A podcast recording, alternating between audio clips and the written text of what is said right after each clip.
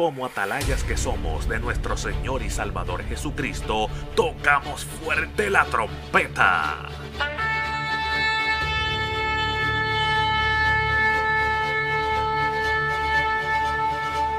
Con mensajes de alerta, somos Aplastado Podcast.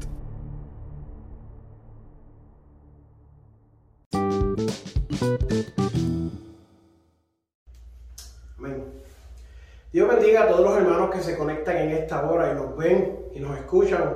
Queremos dedicarle esta noche, estos minutos que vamos a estar hablando a usted que nos escucha, amado hermano. Tenemos una palabra bien poderosa en el día de hoy, un tema que es bien raro escucharlo en estos días. Y le voy a pedir al hermano que nos lea el versículo donde vamos a estar hablando en esta noche. Amén. Dios le bendiga a todos. Eh, la palabra del Señor se encuentra en Romanos 3, 21 la palabra del Señor dice en el nombre del Padre, del Hijo y del Espíritu Santo. Pero ahora, aparte de la ley, se ha manifestado la justicia de Dios, testificada por la ley y por los profetas. La justicia de Dios por medio de la fe en Jesucristo para todos los que creen en Él. Porque no hay diferencia, por cuanto todos pecaron y están destituidos de la gloria de Dios, siendo justificados gratuitamente por su gracia, mediante la redención que es en Cristo Jesús. Amén, aleluya. Así que este es nuestro hermano Josué, evangelista del Señor. le bendiga. Y nuestro hermano aquí, Víctor Martínez, también. Queremos hablar acerca de la gracia. Es bien importante entender esto, amado hermano, porque estamos tratando con un Dios que trata con nosotros con gracia. Ahí específicamente en esos versículos, para hablar un poco y comenzar, leímos que dice que por cuanto todos pecaron, han sido destituidos.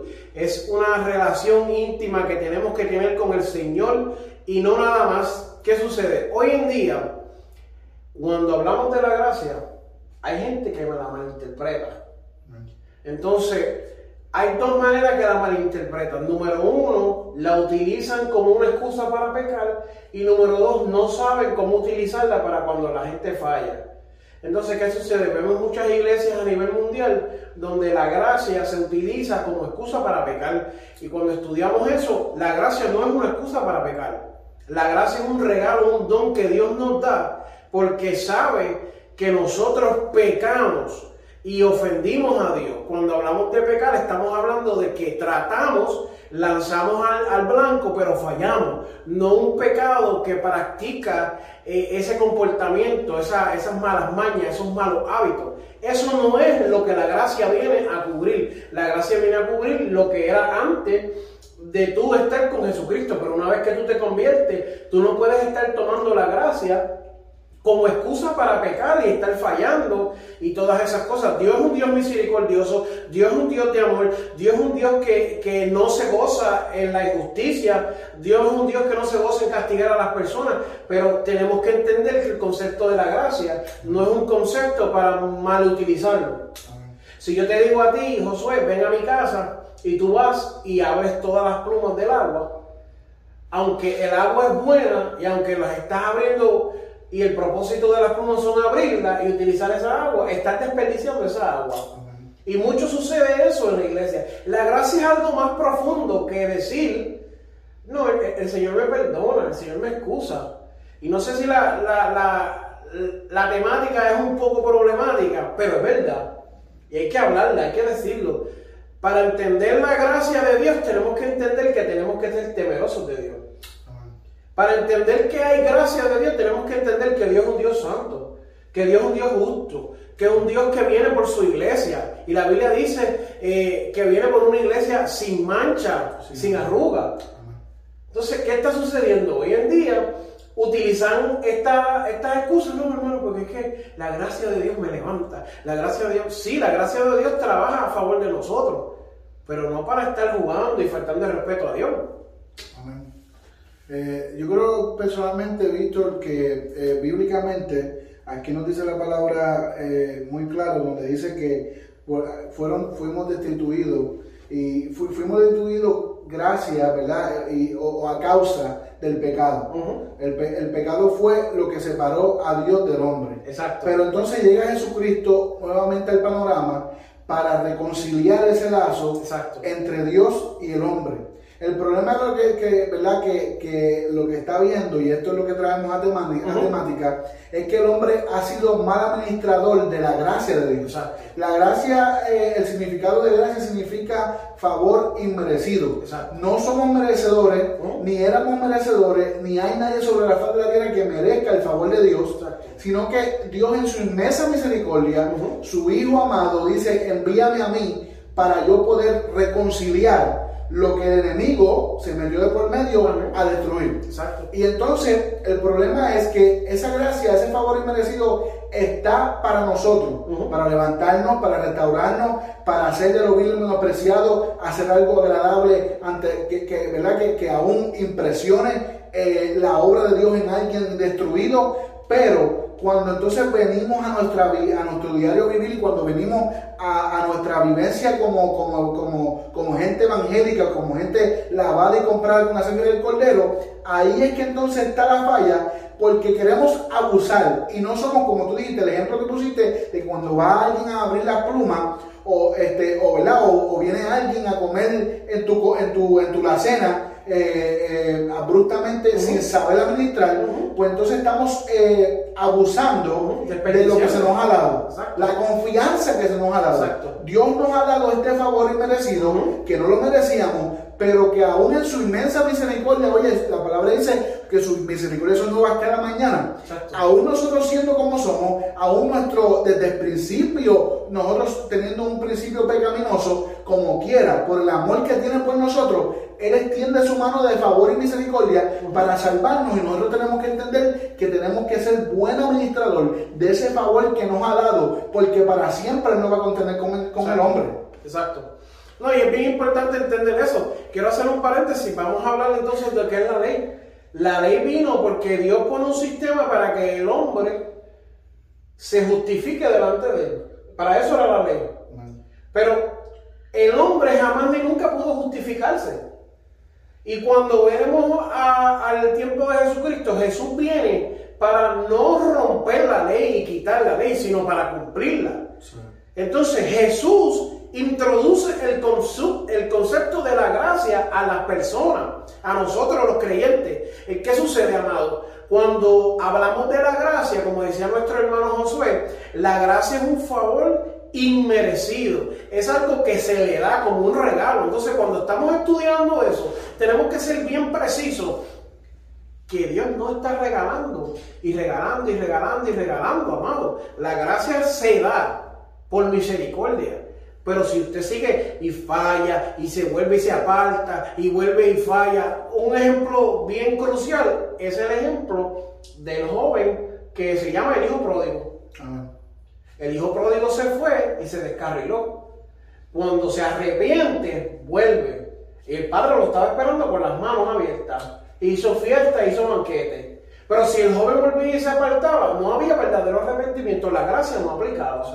¿Cuántas veces ese cuento iba a funcionar para esa persona? Entonces, lo importante, hablamos, yo hablé al principio, ¿verdad? Y dije que muchas personas utilizan la gracia como un escudo para pecar, como una excusa para pecar. Y ahora te voy a decir la segunda parte. Muchas personas utilizan la gracia y no saben explicarla. Hablan de juicio, hablan de castigo y no entienden que Dios es un Dios de gracia. No entienden que Dios está todavía esperando que la gente se arrepienta porque Él lo quiere salvar. El propósito de Dios no es destruir la tierra. El propósito de Dios no es enviar a la gente al infierno. El propósito de Dios no es castigar al hombre. Dios no se goza de castigar al hombre. Por su gracia, Él no quiere salvar a nosotros. No, de hecho, eh, eh, su propósito eh, principal se ve a plena, ¿verdad? en su plena luz cuando manda a Jesucristo a la cruz del Calvario. Porque si él no quisiera, si él no hubiera querido reconciliar la relación de Dios con sus hijos, pues no hubiera enviado a Cristo. Cristo fue el que vino, ¿verdad?, a, reconstruir eso nuevamente. El problema es que nosotros estamos viviendo un tiempo donde eh, a causa ¿verdad? De, de, de, la maldad, como dice la Biblia, que a causa de la maldad el amor de muchos se enfriarían, la gente quiere coger pon con eso, ¿me entiendes? Y entonces eh, tenemos que entender que nosotros tenemos que buscar la manera, en cuanto se nos haga posible, de seguir la paz con todos y la santidad sin la cual nadie verá al Señor. O sea, nosotros somos pecadores. Amén. Y todos los días pecamos, Exacto. pero no podemos, eh, tenemos que buscar la manera de vivir una vida en arrepentimiento, Ajá. un corazón contrito y humillado, o Jehová nunca lo va a rechazar. Exacto. O sea, que se trata de que son dos diferentes actitudes. Amén. Cuando tú tienes una actitud, eh, este, una actitud de tú, este, eh, ¿cómo te digo? Eh, pecar, eh, ¿cómo se dice? Deliberadamente. Sí, cuando tú realmente tienes un corazón que está ahí Sí, sí. eh, eh, tratando de buscar serle fiel a Dios, Exacto. tratando de seguir su palabra, tratando de, de llevar las cosas como deben de ser. Y entonces eh, son diferentes actitudes. Y es lo que tú estás tratando de explicar, que es que en este tiempo la gente quiere tomar el favor de Dios y volverlo algo que no es. No, y te voy a decir algo. Cuando estudiamos la palabra dice que si usted falla, abogado tenemos. Amén. Entonces la gente no sabe explicar eso. ¿Qué es lo que sucede? Que hay un pecado que es el pecado que usted premedita. Y dice, voy a pecar, voy a mentir, voy a fornicar. Y hace un plan en su mente de cómo va a ejercer ese pecado. Y hay un pecado que usted comete bajo un, lo que es un pecado como caliente, que de momento eh, se, se agolpea y dice una palabra mala, de momento a alguien le falta respeto y, tiene una discusión. Y son diferentes pecados. Los, los pecados no es un pecado blanco y un pecado negro, no, pero sí hay diferentes pecados. ¿Qué sucede? Tú no me puedes decir a mí una persona que falla, pero está tratando todos los días y luchando y, y logrando y venciendo. Y no me lo puedes comparar con una persona que continuamente peca y peca y peca y peca y peca y peca. No es lo mismo. El abogado es solamente para aquel que falló y, fa- y, y- y- fracasó alcanzar la meta. No para que continuamente está fallando, fallando, fallando. Y le voy a decir más. La gracia de Dios llega hasta cierto punto porque dice que llega un punto que, que te puede entrar un espíritu, Dios te puede enviar un espíritu de confusión y no te vuelves a arrepentir. Llega al punto de que tú usas la gracia eh, vanamente porque la gente no entiende cuál es el propósito de la gracia y no entiende qué es la gracia. Pero la gracia es algo que Dios te está dando Dios mismo. Dios mismo te está dando la salida. Por gracia, Dios nos salva. Entonces lo, lo tomamos en vano y creemos que vamos a quedar impunes a lo que Dios vaya. No, amado, el que toma la gracia en vano va a recibir castigo. Mucha gente cree, no, hermano, pero que la ley era más difícil.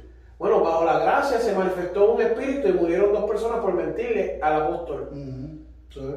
Bajo la gracia. Jamás ni nunca antes se había visto que hubieran muerto dos personas por mentirle al Espíritu Santo. Pero cuando vino la gracia, ¿por qué? Porque tomaron la gracia de Dios en vano. Y lo que queremos llevarle al pueblo en este día y a los hermanos que nos escuchan y a todos los amigos que nos escuchan y nos van a ver, la gracia de Dios está dispuesta para nosotros, amados. Dios quiere salvar al hombre. Amén. Desde el principio, Dios se le revela al hombre. Sí. Cuando al hombre cae, Dios todavía trataba con el hombre y con la mujer. Amén. Cuando Dios se encuentra a Abel y a Caín, que ellos ofrecen, que Caín lo que trajo fue lo que le sobró.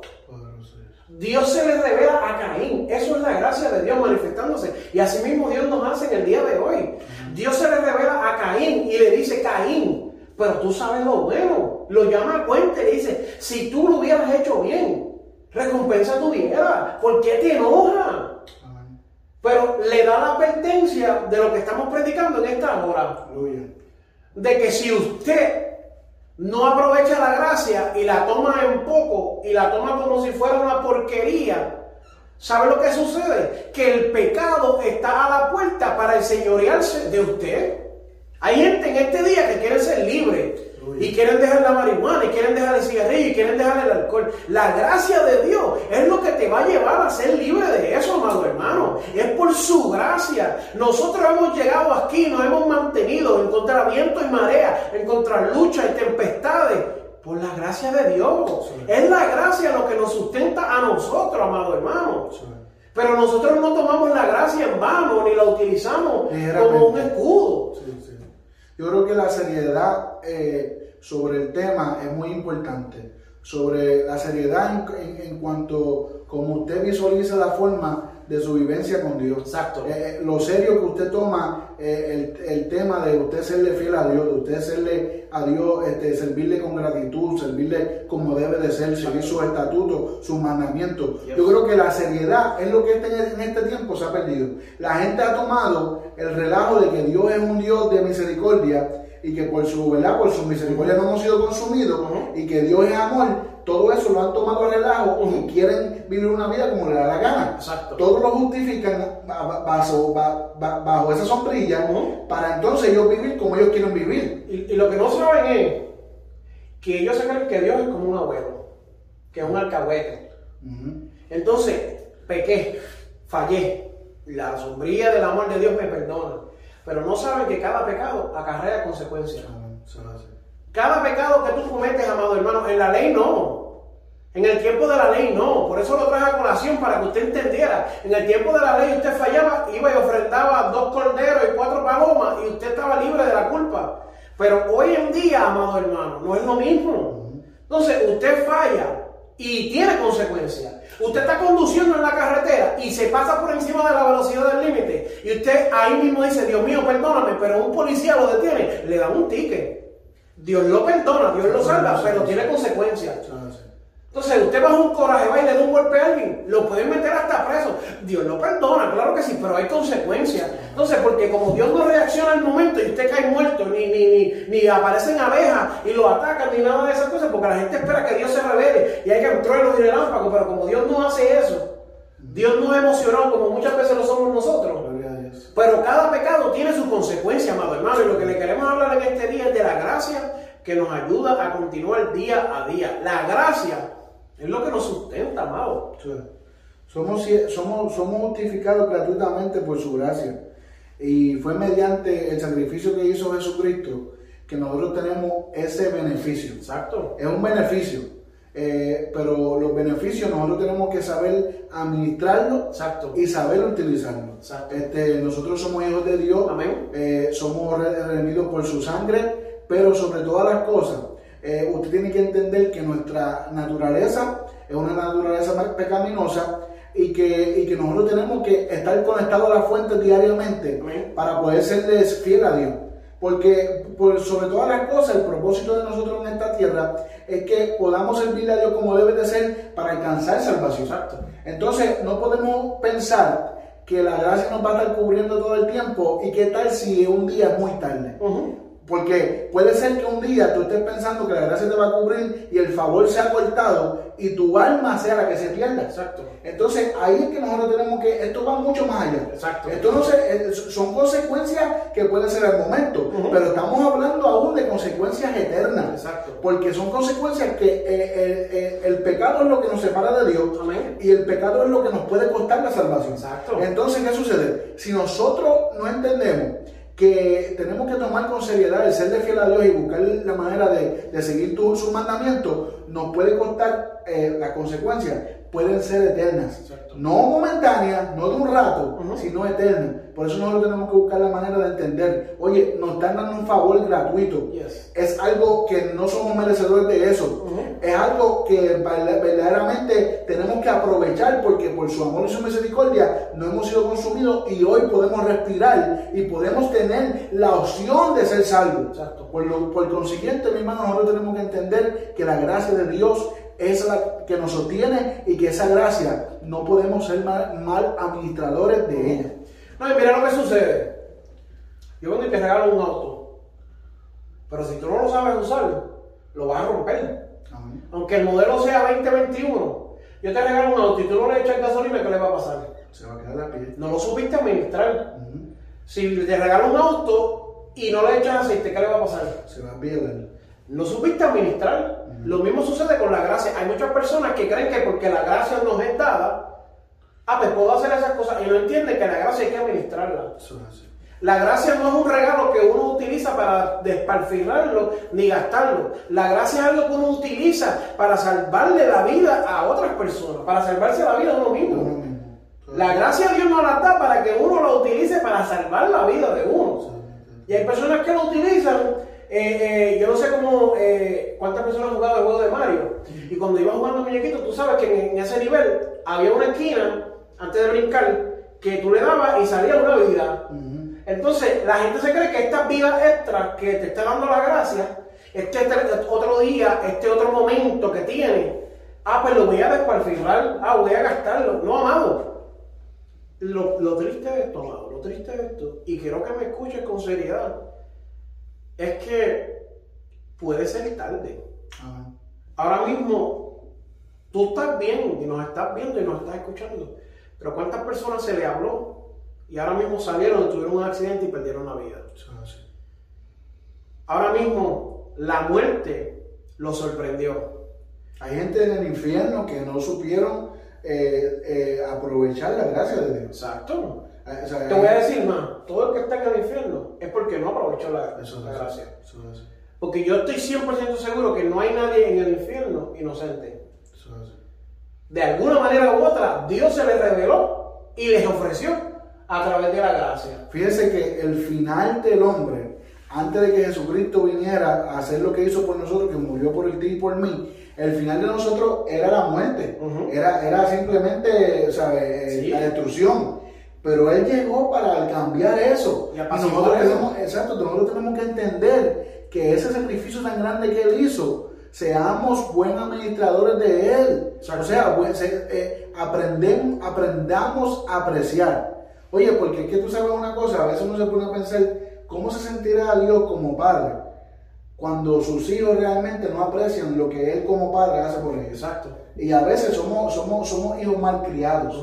Somos hijos que no eh, valorizamos lo que el Padre hace por nosotros. Que aún mismo nosotros siendo malos nos sigue dando respiración, nos sigue dando otro día de vida. Pero ¿con qué propósito? Con que su misericordia nuevamente se renovó para que tú entiendas que es su gracia que está dispuesta a salvarte, que es su gracia que está dispuesta a alcanzarte, porque es que el sacrificio de su vida en la cruz del Calvario no fue en vano, sino fue para que nosotros nos perdiéramos, para que tuviésemos vida eterna, para que no, no, llegáramos a la perdición, sino que pudiéramos alcanzar esa gran salvación. Así que realmente eh, no podemos tomar en vano y no podemos tomar con menos seriedad lo importante que es la gracia de Dios. ella está disponible para nosotros. Si la utilizamos de la manera correcta, vamos a ser hombres de victoria y vamos a alcanzar la salvación y vamos a poder vivir en un cielo que está para nosotros. Está, está diseñado. Él dijo, yo me voy, pero es para, ¿verdad? para preparar morada, para que donde yo esté, también ustedes estén. Por esa gracia. No nos merecemos nada de eso. Exacto. No nos merecemos nada de eso. Pero es su gracia, ese favor inmerecido que está haciendo que si usted sigue su palabra y usted le, sigue, le, fiel a Dios, podamos alcanzar esa salvación. Exacto. Y voy a decir más, ¿cuántas veces nosotros fallamos? Porque a veces fallamos hasta nuestra mente. Claro. Y Dios no nos consume ahí mismo. Y Dios no nos castiga, Dios no nos latiga, Dios no nos... Vuelvo a la historia del joven del pródigo. Porque cuando el joven viene arrepentido donde el padre, si fuera un padre de hoy en día, le hubiera dicho, pero es que yo te lo dije, yo te hablé, yo te lo expliqué, yo te lo mostré, tú eres un cabezón, chico. Le hubiera dado lo que él, le hubiera leído la cartilla. Pero sin embargo, cuando se enteró que su hijo venía, ya había hecho fiesta, igual es Dios. A veces Dios está más pendiente a que tú te arrepientes que a castigar tu pecado. Y, ay, hermano, ¿pero qué te estás diciendo? Pues te estoy diciendo que la gracia de Dios nos sostiene cada día y cada mañana. Así mismo como la misericordia de Dios son nuevas cada mañana, la gracia de Dios nos sostiene, amado. Porque como dije ahorita, no es que nosotros pecamos adrede, ni estamos pecando, practicando ese pecado. Es que nosotros somos una, una, pelota de carne y tratamos de agradar a Dios. Y tratamos de orar y a veces se nos hace difícil. Y tratamos de retirarnos y tratamos de buscar su presencia. Pero salimos a las calles y nos encontramos con situaciones adversas y uno no sabe ni cómo reaccionar. Entonces, la gracia es lo que nos sostiene. Hay gente que me dice, mira, hay gente que me dice a mí, y con esto yo voy concluyendo mi parte, Víctor, es que no estoy preparado. No me siento preparado. No me siento preparado para darle al Señor mi corazón. Déjame decirte que lo único que te hace sentirte preparado es la gracia. O sea, nosotros no estamos aquí porque nosotros nos creemos Superman ni porque somos más santos. Nosotros estamos aquí porque hemos reconocido que sin la gracia de Dios no podemos hacer nada. Entonces nosotros no estábamos preparados tampoco, pero dimos el paso y aceptamos esa gracia. Lo mismo hace el día de hoy el Señor, nos ofrece una gracia a todos los hermanos que nos escuchan y todos los amigos que nos van a oír. Dios te ofrece hoy una gracia, una oportunidad de que tú seas salvo, de que reciba el mensaje de la salvación en este día. Yo estaba escuchando ahorita el mensaje que tú me mandaste, que tengo en el podcast de Asociación de Evangelismo, vuelve a casa. El mensaje de hoy es vuelve a casa. ¿Por qué tienes que morir afuera en la calle? ¿Por qué tienes que seguir siendo eh, eh, en el pecado? ¿Por qué tienes que seguir lastimando tu cuerpo y hiriéndote? Vuelve a casa. La gracia de Dios sacó esta hora para que tú escucharas este mensaje y recibieras estas palabras de salvación. Al igual como cuando vas conduciendo y ves un letrero que te dice salte de este carril, porque este carril va a cerrar, te estamos dando un mensaje de, aviso. Vuelve a casa, hermano. Vuelve a casa, regresa. El Señor te está esperando. Regresa, que donde dejaste a Dios, olvídate, vuelve y regresa. El Señor te está esperando. Dios está donde mismo lo dejaste. Triste sería Triste sería que en estos minutos que le dedicamos a esta palabra, tú los tomes en vano y mueras. Créeme que cuando mueras, inmediatamente, inmediatamente comienza tu tormento. Los pies de los ángeles que te van a buscar no son los pies que tú quieres ver. Gloria a Jesús. Los ángeles que vienen a escoltarte para el lugar a donde vas a ir por no haber aprovechado la gracia, no son lo que tú esperabas. Y esto no se trata de meterle miedo a nadie, esto no se trata de inventarnos una historia ni trabajar con tus emociones, esto se trata de que si yo soy un predicador y amo lo que hacemos, y amo a las personas y amo a, a, las almas, tengo que decirte la verdad. Que hay un cielo y hay un infierno que así como Dios es un Dios de amor y un Dios misericordioso y un Dios que nos brinda su gracia, también es un Dios justo. También es un Dios santo. También es un Dios celoso. También es un Dios que consume. La gracia es lo que nos sostiene hoy en día aquí. No, amén. Este, este llamado está extenso. Yo creo que esta palabra, eh, aunque es una pequeña reflexión, ha sido muy clara. Eh, tal vez tú puedes buscar muchas excusas para pensar que eres inmerecedor. Pues mira, fíjate que eso mismo es el significado de la gracia. Es un favor inmerecido. Exacto. No lo mereces tal vez por la forma en que has actuado, no lo mereces por la forma en que has vivido. Ninguno de nosotros lo merecemos por la forma que a veces eh, nos tratamos a Dios, o la, veces que, la forma que a veces vivimos. Pero sabes una cosa, contigo con eso, ese amor y ese perdón está extendido. Aunque no lo merecemos, aunque tal vez no tenemos las cualidades para, para, adquirirlo, pero contigo en eso, ya el precio fue pagado. Exacto. Ya el precio fue pagado. Amén. No importa eh, lo que quiera decir, quien quiera decirlo, ya el precio fue pagado. Usted no tiene que pagar nada. Usted no importa en la forma en que ha vivido, no importa cuánto tiempo se haya ¿verdad? vuelto atrás, cuánto tiempo haya estado retirado de la casa de Dios, no importa porque el precio fue pagado y simplemente hoy, hoy, todavía el brazo de Dios no se ha cortado para salvación para con sus hijos. Y Él está esperando con los brazos abiertos. Así que yo te dejo con este llamado, te digo en esta hora, vuelve a casa, como dijo nuestro hermano Víctor. ¿Qué manera, qué mejor manera de que tú sepas que tu padre te está esperando con los brazos abiertos, te está esperando con las mejores ropas, te está esperando con la mesa servida y estamos hablando espiritualmente, ¿para qué? Para que cuando tú vuelvas a casa, para que cuando tú tomes esa decisión, Él no te va a venir con reclamo, no te va a venir con regaño, sino que su misericordia y su gracia te van a cubrir para hacer de ti nueva criatura y hacer de ti lo que realmente Él dijo que tú serías y no lo que el enemigo y el diablo ha tratado de robarte. Dios te bendiga mucho. Para mí ha sido un placer en esta preciosa noche poder traer esta palabra. Este, y recuérdate que este favor inmerecido no sea mal administrador, porque un día será muy tarde. Amén. Estos fueron tus hermanos, hermanos evangelistas del Señor Josué. Amén. Y tu hermano Víctor. Dios lo bendiga.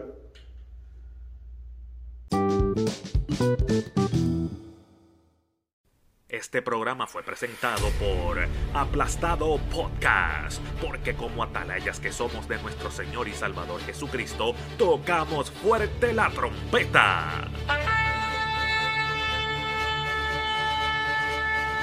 Con mensajes de alerta y sin ningún temor, porque si Dios con nosotros, ¿quién contra nosotros?